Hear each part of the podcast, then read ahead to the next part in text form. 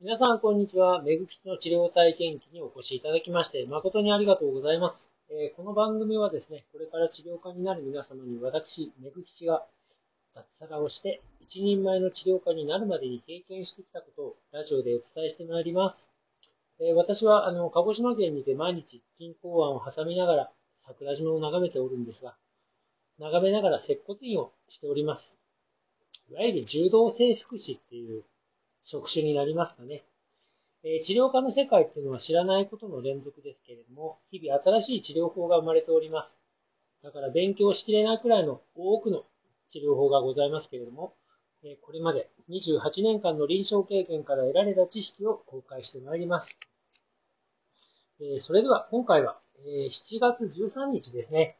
えテーマは高齢者の頸椎へのアプローチの一考察についてお話ししていきましょうか。えー、今回なんですけど、これ、あの、十数年前に私があの、日本両日学会っていうところで、市場発表したお蔵入りの論文なんですけれども、まあ、題名がこの、あの、高齢者の頸椎へのアプローチの地考察っていう形で発表しておりました。まあ、ちょっと棒読みみたいな発表になりますけれども、まあ、お聞き苦しいとは思いますが、お聞きください。まず目的なんですが、高齢者の頸椎アジャストにおける危険性を回避する方法として、まあ、ストレッチの緩和操作を工夫してみました。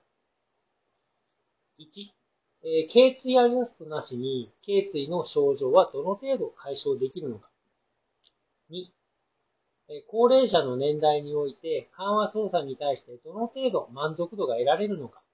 ということで、統計的なデータを取り、比較検討してみました。えー、次に、施療法、施療方法についてなんですが、1番、頸椎パルテーションの業界を用い、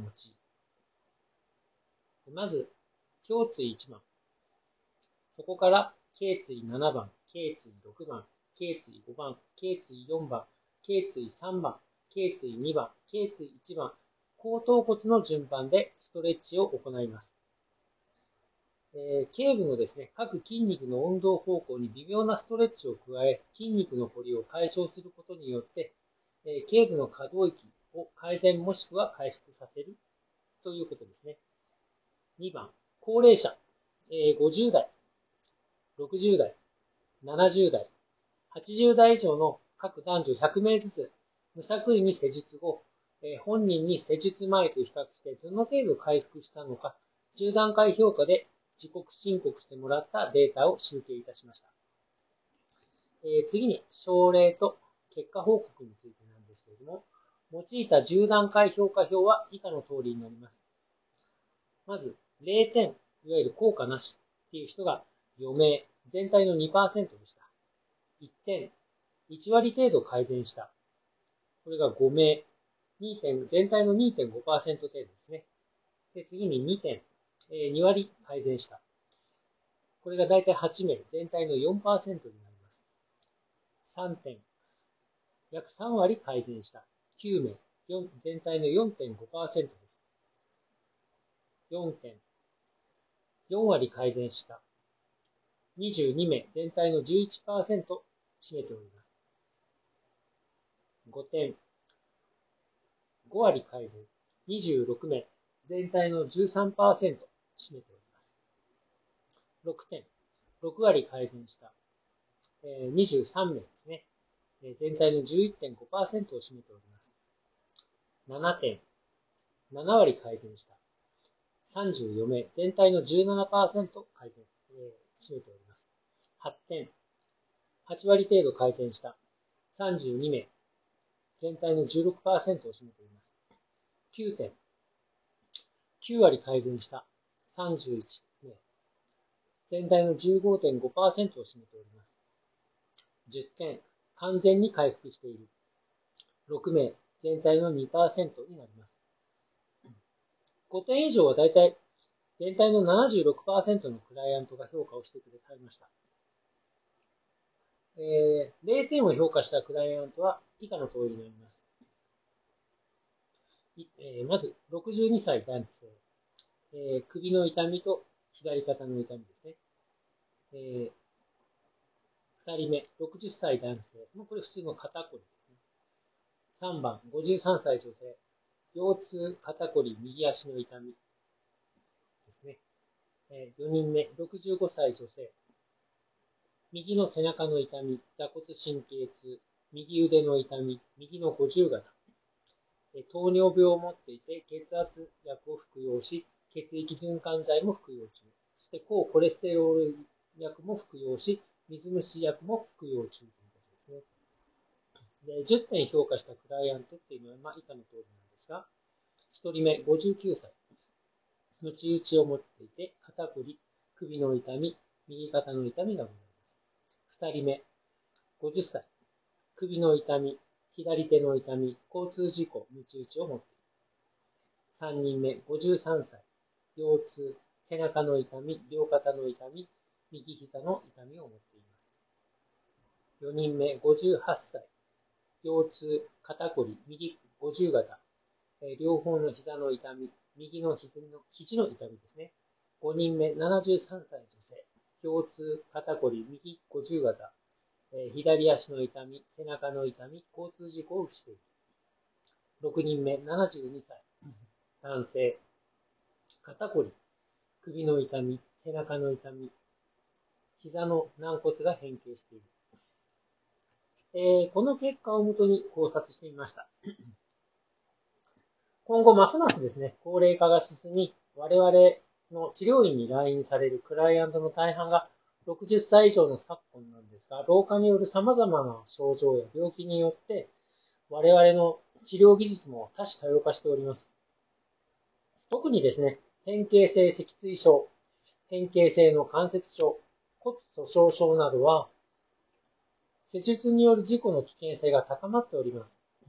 えー、カイロプラクティックと言われる主義療法ではですね、パルペーションにおいて正確な情報を少しでも取り入れて、幹部の緩和操作を施して、アジャストおよびですね、マニピュレーションをあの治療することで、近畿症を対策しております。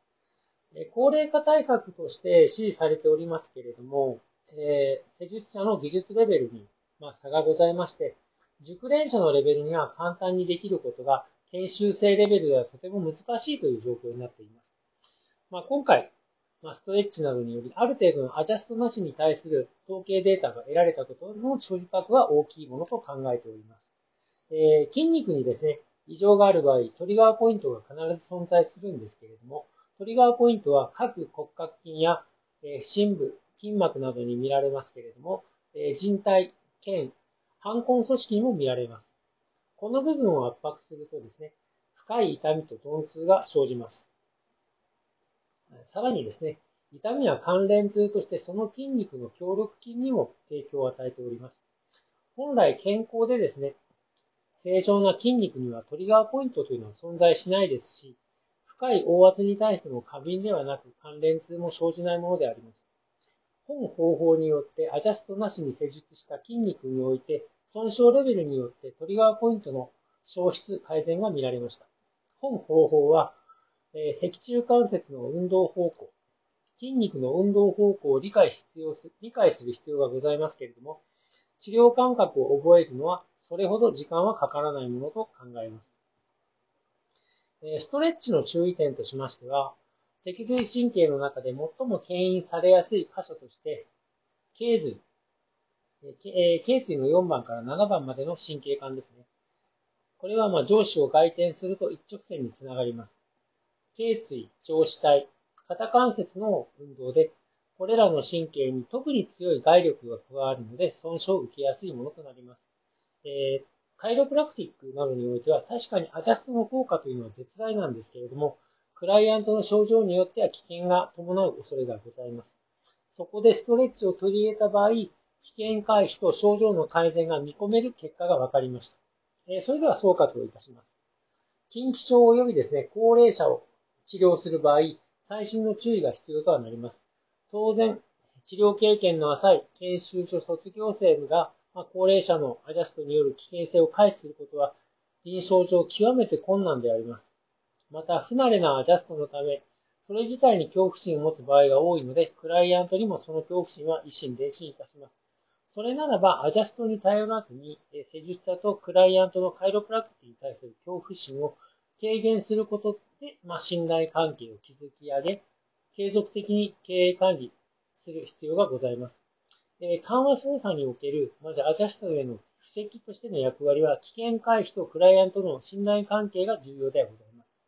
もちろん、アジャストできることが、まあ、カイロプラクティックの大前提はあるんですけれども、このことは忘れてはならないかと思います。